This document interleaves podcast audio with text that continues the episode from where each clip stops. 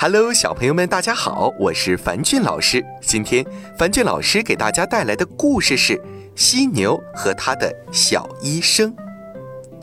在热带雨林里有一头大犀牛，它四肢粗壮，鼻子上有两个尖角。瞧，它又在发脾气了。它横冲直撞，把老虎和狮子都吓跑了。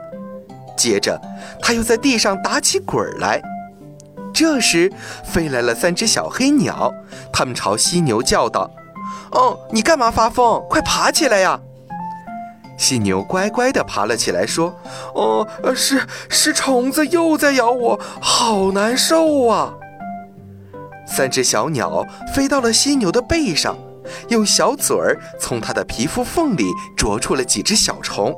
犀牛舒服地说：“啊，谢谢小医生。”小医生吃到了美味的虫子，就把犀牛当作家。他们还是犀牛的哨兵呢，因为犀牛啊之间好斗，有的犀牛为了报复，就偷偷的来袭击对手。小医生们发现了，就飞上飞下，叫着发出警报，犀牛才没吃对手的亏。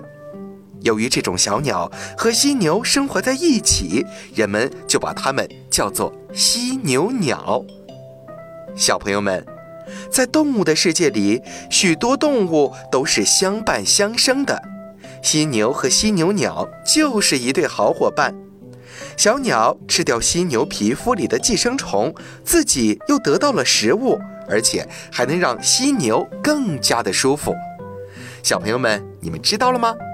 好了，今天的故事就到这儿了，早点休息吧，晚安。